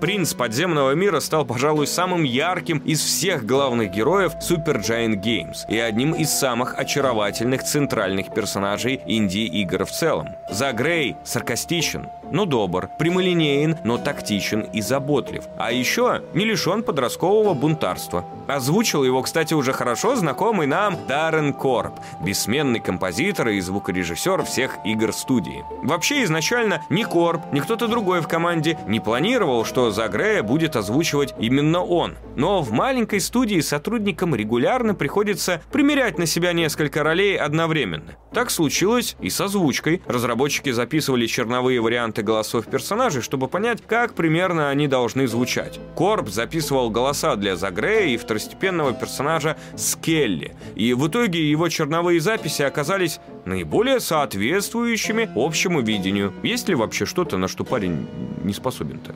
Зависть. Загрей в качестве протагониста помог привнести в Хейдис более непринужденный веселый тон – все эти комедийные проваленные попытки сбежать, и твой отец, который просто смеется над тобой, со словами «А я же тебе говорил». Нас заинтересовал этот беззаботный тон, потому что мне кажется, что в Роук-лайк есть место этой комедийности. В один момент ты будто бы стоишь на вершине мира, а потом совершаешь какую-то дурацкую ошибку и пускаешь все на ветер. Ты чувствуешь себя неуклюжим и глупым, и, надеюсь, смеешься над собой. Уже в 2018 году Хейдис выпустили, но пока только в ранний доступ. Предполагалось, что в нем игра проведет как минимум год, обновляясь и улучшаясь, но в итоге версия 1.0 вышла лишь в 2020. Студия называла период раннего доступа периодом непрекращающегося обучения. Работа шла интенсивно, порой студия выпускала патчи по несколько раз в неделю, исправляя ошибки и добавляя новый контент. Раз в месяц все сотрудники сотрудники должны были отложить другие дела и провести минимум 90 минут, играя в свою игру. Затем они делились впечатлениями друг с другом, добавляли их к фидбэку от игроков. После выхода в крупных обновлений участники команды всем офисом собирались у монитора, точно деть перед телевизором с долгожданной серией любимого шоу и наблюдали, как стримеры проходят Хейдис. Они с напряжением следили за реакцией, увлеченно комментировали их билды, аплодировали победам, писали поздравления и благодарности. Спустя два года активной работы с обратной связью от игроков, Super Giant Games показала миру свое творение в его лучшем виде. За время раннего доступа вокруг Хейдис уже сформировалось активное сообщество. Не помешал даже изначальный негатив ввиду выхода в Epic Game Store.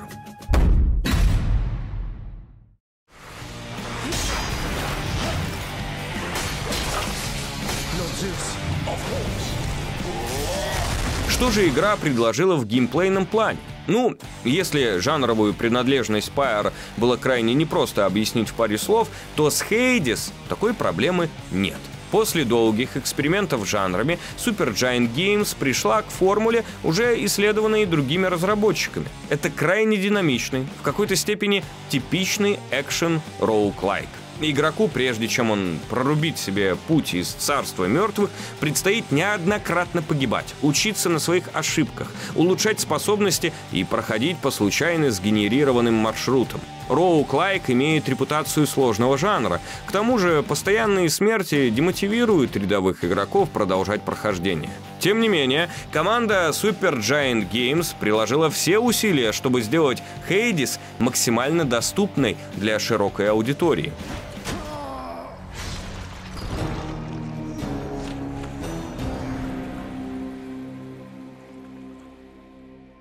Развивая идеи Pyre, разработчики постарались избавить проигрыши от сопутствующей им боли. Нужно было не допустить, чтобы игрок чувствовал, будто его неудачная попытка сбежать из царства мертвых была просто тратой времени.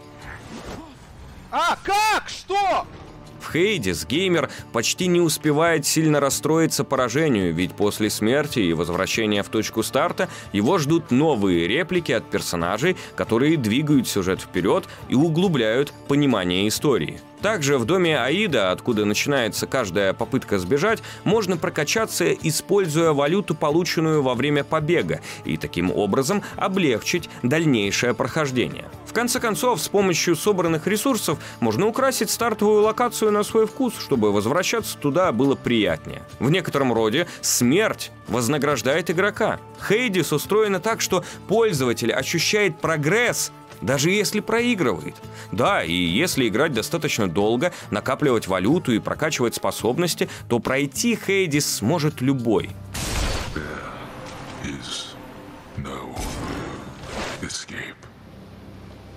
Хотя, если и этого недостаточно, можно и вовсе выбрать божественный режим, который заметно облегчит игровой процесс. Не забыли разработчики и о любителях серьезных испытаний. В роуклайке есть адский режим, активация которого значительно повысит сложность уровней.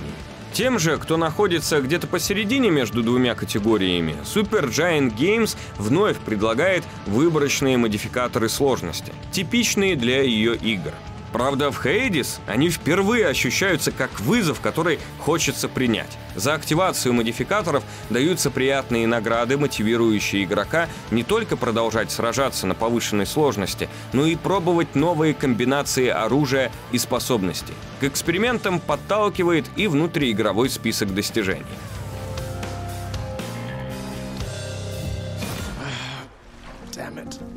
Ну и невозможно рассказать о Хейдис, не упомянув ее умелый подход к истории. Несмотря на эпичный размах проекта с богами, воплощающими основы мироздания и мифическими чудовищами, Хейдис в действительности это самая приземленная игра от Supergiant. В Бастион герой соединял по кусочкам разваливавшийся мир, чтобы помочь выжившим катастрофе. В Транзистор Ред так или иначе пытается спасти от разрушения город.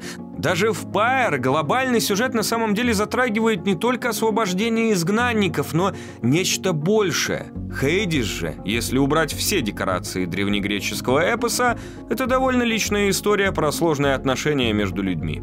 Потому-то эти боги и остаются частью культуры уже тысячи лет.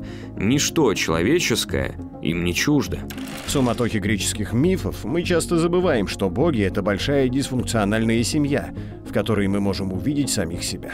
В Хейдис на сцену выведен целый ансамбль персонажей прямиком из греческой мифологии, знакомые многим с детства от Зевса и Афины до Гидры и Гаргона. Мифология – источник, у которого на протяжении тысячи лет только прибавлялось и прибавлялось поклонников. Но Суперджайант не подвела их и продемонстрировала по-настоящему любовный подход к разношерстной компании богов и монстров. Все персонажи, их более 30, и диалоги полностью озвучены, невиданный прежде для студии масштаб. Разработчики также уделили много времени тому, чтобы обосновать геймплейные особенности жанра и придать им значимости в рамках истории. Воскрешение персонажа, повторение одних и тех же действий, возможность продолжать играть после прохождения сюжета. Даже у незначительных мелочей в Хейдис есть какое-то обоснование. Мало какая игра может похвастаться настолько логичным и даже дотошным объяснением геймплейных элементов, которые обычно просто списывают на игровые условности. Примечательно, что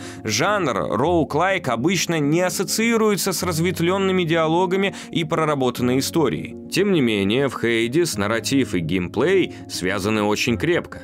История в игре линейная, однако она умело упакована в структуру роук-лайк. Между попытками сбежать игроку порционно выдают сюжет, мотивируя снова и снова выбираться за пределы дома Аида. Если не для победы, то хотя бы для продвижения истории вперед. Это, конечно, хорошо, но, думаем, некоторые из вас задавались вопросом, а что если я не буду умирать так много? У игры есть ответы на это. Главная гордость Хейдис — это реактивное повествование. Оно в разном виде было и в предыдущих играх компании, но здесь вышло на качественно новый уровень. Ведь один игрок сбежит из ада за 10 часов, другой за 30, а третий за 50. Как создать для всех них хорошую историю? You're stubborn, boy. However, so am I. Super Games создала систему, которая отслеживает действия геймера и в зависимости от них строит диалоги. Каждый раз, когда начинается разговор с персонажем, игра бросает условный кубик и запускает один из случайных вариантов диалога. Ну, или почти случайных. Как рассказывали разработчики в лекции на GDC и в интервью каналу People Make Games, в игре существует несколько типов диалогов. Условно говоря, есть строго сюжетные, у них приоритет самый высокий, и они будут воспроизводиться первыми, чтобы история банально продвигалась. Но есть еще диалоги, которые зависят от контекста. Например, от того, как герой завершил свой прошлый забег, открыл ли новое оружие, в таком вот духе. Ну и в конце концов, есть и разговора, которые подходят к любому этапу прохождения. Так вот, если сюжетных диалогов с наивысшим приоритетом нет, то Хейдис бросает кубик и воспроизводит один из случайных диалогов. Но чтобы игрок второй раз подряд тот же диалог не встретил, то воспроизведенные реплики уходят в условную корзину и исключается из жеребьевки. Конечно, все это опирается на огромный сценарий размером в 300 тысяч слов. Welcome to the House of Hades, where. Wait, I know you. Guess that means you died out there, huh? Благодаря такой системе, стоящей за каждой произнесенной фразой, геймер не только не сталкивается с частыми повторами диалогов, но и продолжает находить что-то новое даже спустя десятки часов игры. Хейдис замечает принятые игроком решения, его победы, поражения и отношения к персонажам. Так же, как когда-то рассказчик подмечал действия мальца в Бастион. Только в этот раз масштабы куда грандиознее. Пользователь может и вовсе ни с кем не разговаривать большую часть прохождения, а система все равно продолжит работать. Реплики будут обновляться и меняться в ожидании взаимодействия с игроком. Развитию этой системы сильно способствовал ранний доступ. С подсказками от игроков команде было гораздо проще отследить нелогичные реплики и переделать диалоги. А какие-то герои так сильно полюбились участникам раннего доступа, что они даже получили расширенные роли в финальной игре. Этими любимчиками публики стали загадочный мертвец Келли и парящая голова Гаргоны по имени Дуза, которые первоначально задумывались просто как одноразовые комедийные персонажи. Безусловно, система диалогов Хейдис не идеальна. Сколько тысяч строк текста в игре не было, они все равно конечны, и игрок вполне может добраться до точки, когда они иссякнут совсем, и игра будет вынуждена использовать уже ранее воспроизведенные реплики. Но учитывая довольно скромные размеры команды и качество, на котором выполнены диалоги с писательской и актерской точки зрения, такая чуткая система — это достижение. Stupid boy. I told you nobody gets out of here, whether alive or dead. Визуальный стиль в Кейдис стал еще более отполированным. По словам Джен Зи, на нее повлияли работы Майка Миньолы, автора, как ни иронично, Хеллбоя и английского графика Фреда Тейлора. Как мы говорили ранее, во время разработки Pyre художница Джен Зи вдохновлялась авторами, творящими с помощью туши и чернил. Их влияние вернулось и в Хейдис, обеспечив игре запоминающийся подчеркнуто графический стиль. В отличие от живописных предыдущих проектов студии, визуал у Рогалика одновременно напоминает и комиксы, и греческую чернофигурную вазопись. Отдельное внимание было уделено и дизайнам персонажей. Думаем, все, кто играли, подметили, все герои в Хейдис очень горячие, и дело тут не в раскаленной лаве. Таким образом, художники хотели отдать дань уважения исходному материалу – древнегреческой культуре. Это то, что очень волнует Джен как художницу. Та же идея героической ноготы восходит к древнегреческому искусству и культуре. И это то, что мы исследовали во время работы над внешним видом игры. Грубо говоря, боги в Хейдис чертовски сексуальны, потому что мы уважаем исходный материал. На ранних этапах производства Джен Зи вовсе хотела вывести эту героическую наготу на кардинально другой уровень. Художница была абсолютно поглощена идеей сделать всех героев игры обнаженными. И это виделось логичным, ведь древние греки воспевали совершенство человеческого тела. Что может лучше продемонстрировать величие богов и правителей, воинов и прекрасных дев, чем идеальные формы, подчеркивающие их благородство и доблесть? Но, увы, пусть обоснование это весьма логично, Зи все-таки переубедили. И из всех персонажей в игре обнаженная осталась лишь богиня любви Афродита. Rather strong there, little godling. Though I can take much more of your affections, you shall see. Что касается других художественных достоинств Хейдис, то нужно упомянуть ее музыкальное сопровождение. Оно сочетает мотивы средиземноморской народной музыки с металлом. В конце концов, какому еще жанру самое место в царстве Аида, если не металлу? Реактивность музыки вновь на месте. Треки в игре разбиты на секции. Некоторые из них звучат постоянно, в то время как другие включаются в случайном порядке при входе в новую локацию. После победы над последним врагом в комнате или при встрече с боссом музыка откликается на это событие, предлагая новую вариацию трека. Таким образом, путешествие по локации не кажется однообразным, хотя раз за разом воспроизводятся одни и те же кусочки общей музыкальной темы. Просто замиксованы они по-разному. Кстати, в аранжировке некоторых треков Даррену Корбу помогал Остин Уинтери, композитор Джорни и Абзу. После выхода финальной версии игры команда Super Giant Games говорила, что производство Hades было более слаженным, спланированным, более зрелым. Студия продолжала придерживаться заранее выстроенного плана, несмотря ни на что. Разработке игры сопутствовали самые разные сложности. Самая заметная из них – нагрянувшая пандемия, которая разогнала по домам команду, привыкшую работать в тесном кругу. Примерно в тот же период, во время протестов в Сан-Франциско, офис студии подвергся ограблению. Точно известно, что среди украденного были музыкальные инструменты. Нажмем F, чтобы почтить память Лютин Даррена Корпа. Несмотря на все невзгоды, команда регулярно напоминала себе, что ранний доступ – это не спринт, а марафон. Разработчики не делали поспешных выводов и размеренно подходили к производству. И это помогло. Хейдис включает в себя и выводит на новый уровень лучшие черты предыдущих игр разработчиков. Быстрый экшен из Бастион, атмосферу и глубину из Транзистор и повествование с большим количеством персонажей из Spire. Нужно ли говорить, что при столь хорошо отлаженном слаженной разработке и четком видении новую игру ждал оглушительный успех.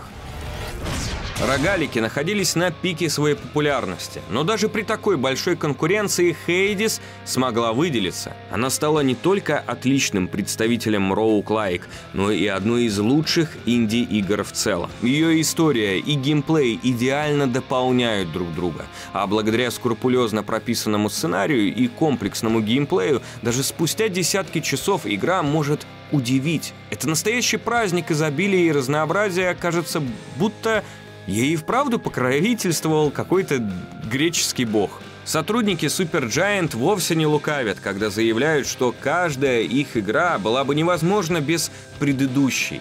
Хейдис взяла лучшее от своих предшественниц и с помощью сообщества стала той самой игрой, которую люди ждали. Ее нельзя было сделать с наскока, она создавалась по крупицам, опираясь на фундамент, заложенный еще со времен Бастион. Now,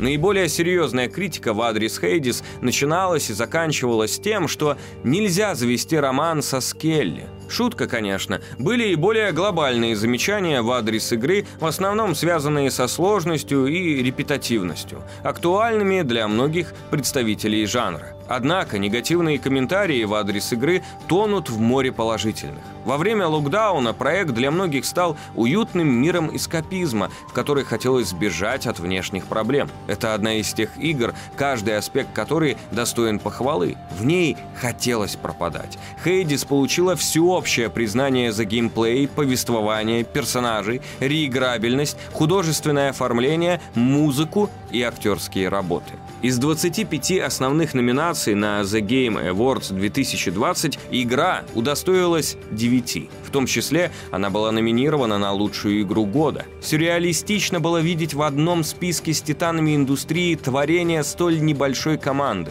К концу разработки Хейдис в студии числилось всего 19 человек. Проект даже удостоился престижной литературной премии Хьюга, став первой награжденной видеоигрой в истории премии. And the Game Award goes to Hades. Congratulations, Supergiant. Велико желание назвать Хейдис апогеем творчества Supergiant Games, а с другой стороны очень хочется верить, что эти ребята смогут превзойти себя и удивить игроков еще более продуманной, отполированной игрой.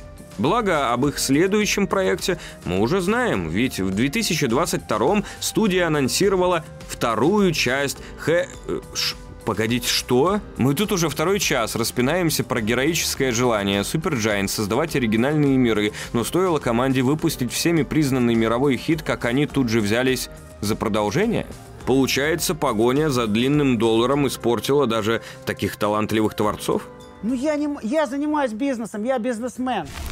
Это правда, что Supergiant Games ни разу не бралась за продолжение своих игр, но справедливости ради, они никогда и не заявляли, что это какая-то принципиальная позиция. Сама Хейдис даже вполне могла стать сиквелом одной из прошлых игр студии, но от этой идеи отказались. Разработчики просто не знали, что нового они могут предоставить в рамках тех миров. Даже если уйти еще дальше, в 2012 году Грег Касавин говорил о возможном сиквеле «Бастион так». Я не знаю, вернемся ли мы когда-нибудь в мир этой игры, но если мы и сделаем это, то это произойдет тогда, когда команда будет хотеть этого больше, чем что-либо еще. Это решение, не зависящее от финансов.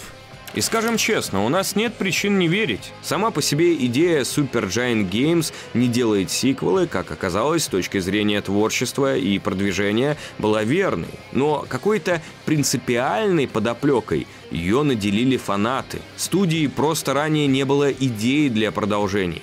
А вот желание где-то на периферии, видимо, очень даже имелось. По словам команды, разработка Hades 2 — это вызов для них, это новый опыт, который они еще не испытывали.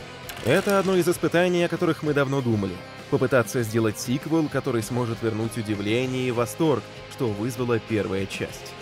Анонс сиквела вызвал неоднозначную реакцию. Кто-то радовался продолжению полюбившейся им игры, а кто-то воспринял это как отклонение студии от своих независимых взглядов и ценностей. Конечно, говорить о том, какой получится следующая игра Supergiant Games еще рано, но зная, что разработчики превыше всего ценят свежие творческие решения, мы не сомневаемся. Она привнесет в мир Хейдис неожиданные нововведения. Now go. Death to Kronos. Death to Kronos. Supergiant Games — редкий пример студии, каждая новая игра которой делает шаг вперед, но при этом сохраняет свои отличительные особенности. В эпоху безыдейных сиквелов, ремейков и повторений игры компании привлекают самобытностью. От сказочно-фэнтезийный Бастион, Карнуво, киберпанковый Транзистор. От загадочных, но красочных пустошей Пайр до мира богов Древней Греции в Хейдис. Студия планомерно развивалась, и на примере этих четырех игр мы проследили, как геймплей постоянно менялся, но сохранял удачные решения. Подача истории углублялась все плотнее и плотнее, сплетаясь с игровым процессом. Разработчики учились интегрировать вариативность и адаптировать сложность. Авторский почерк узнается и в других, более мелких элементах. Тут вам и хаплокации, и э, комментирующие действия героев-персонажи, частое появление певцов, испытания, модификаторы и прочее-прочее. Когда начинаешь обращать на все это внимание, развидеть попросту не получается. Креативный синтез Supergiant Games рождает все новые и новые идеи. Поражает и то, что студии удалось сберечь всех своих первых сотрудников и дойти до настоящего момента небольшим, но уютным штатом. Есть расхожее выражение, мол, работать с друзьями не стоит. Но основатель компании Амир Рао говорит, именно это один из их секретов. Когда становится тяжело, иметь рядом друга – это просто замечательно, разве нет? Supergiant Games выстраивает свои проекты вокруг талантов участников команды. Они хорошо знают сильные стороны друг друга и делают акценты на то, что получается у них лучше всего. Поэтому, несмотря на возросшие размеры команды и череду коммерческих успехов, все главные лица студии остаются на своих прежних постах и занимаются творческой стороной проектов. Амир Рао отвечает за руководство всей компании, но он все еще с удовольствием копается в левел-дизайне и боевых системах проектов, и никто не справляется с этим лучше него. Джен Зи теперь возглавляет целую арт-команду и курирует других художников, но ключевые изображения, которые определяют общее видение, по по-прежнему выходят из-под ее руки. Good. Super Giant Games – то, чем хочет быть каждая начинающая инди-студия. Однако, она стала гигантом индустрии не благодаря удаче, божественному благословению или гениальности. Члены команды стали теми, кто они есть, благодаря упорной работе, терпению, внимательности к голосам игроков, умению учиться на ошибках и готовности следовать за своими идеями. Уже четвертая игра студии доказывает это, и мы уверены, пятая нас тоже не разочарует. Мы всегда хотели показать людям, как создаются игры, дать понять, что разработка, хоть и полна сложностей, не состоит из какой-то магии. Это процесс, доступный для многих людей, если у них есть интернет, время и желание разбираться в инструментарии и учиться. Это во многом стало одной из главных причин публичной разработки Хейдис. Команда банально желала помочь людям начать свое путешествие в мир геймдева, замотивировать их. Саму Supergiant Games основали под влиянием истории успеха других молодых людей. Возможно, нашему рассказу о пути этой талантливой команды также удастся вас вдохновить. Если не начать разрабатывать свои игры, то хотя бы дать шанс проектам Supergiant.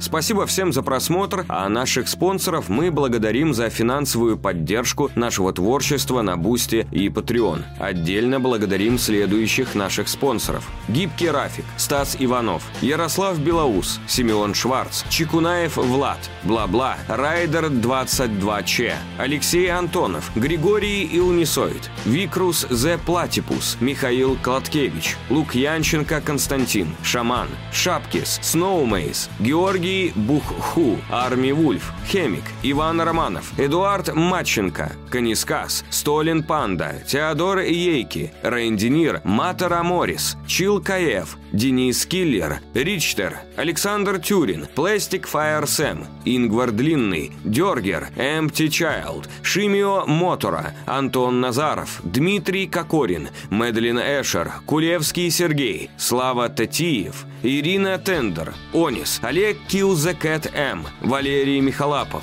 PSP, Владимир Викторов, О12О12О, Семен Ельцов, Иван Ткачев, Артем Калиновский, Reloaded 061, Рэм, Темный Волк, Александр Зинько, Stranger of Dreamland, Алексей Главатюк, Грегор СДР, Псайкер, Дмитрий Савин, Амия Симп, Аги Джек, Ярослав Тинихин, Филипп Д. Ранторум, Мракобес 11, Александр Брусов, Максим Тарицын, I Am Me, DL Doom, Виталий Верещагин, Сергей Тидва, Ада Вада, Виктор 666, Ярослав Бараковских, Дмитрий Артемов, Анти Дворецкий, Метазашквар, Деймос, Лимакс, Иван Тринихин, Дей Гройл, Виталий Маркульчак, Ханс Тот, Александр Пославский, Ева Шелли, Андрей Сибиркин, Дригада Ангаран, Антон Ленский, Игорь Борщинский, Валтух Би-8, Натан Коваленко, Роман Слепнев, Сайрус Грим,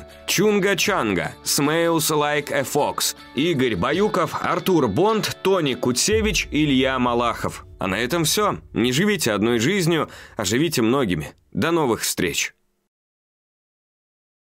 Саркастическая? Кроме того, на большинство локаций, действий и решений игрока у рассказчика заготовлена какая-нибудь саркастическая фраза. От сказочно-фэнтезийный Бастиан Карнува киберпанковый транзистор.